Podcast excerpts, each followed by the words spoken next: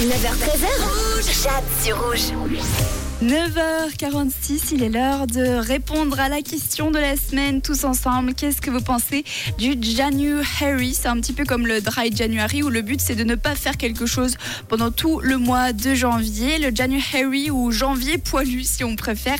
Le but c'est de tout simplement ne pas s'épiler, ne pas se raser pendant tout le mois de janvier, que ce soit par défi pour voir si on en est capable ou par conviction. Est-ce que vous, vous êtes capable de le faire pendant tout un mois ou plus? Est-ce que c'est quelque chose que vous faites déjà. Si vous rencontrez quelqu'un euh, poilu de la tête aux pieds, quelle serait votre réaction Eh bien, on commence avec euh, Nicoletta qui, elle, vient tout juste de s'offrir chez l'esthéticienne aujourd'hui.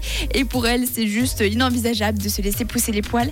Alors, parfois, quand on est chez l'esthéticienne et qu'elle y va à grands coups de bande de cire, on serait presque tenté par l'idée du January.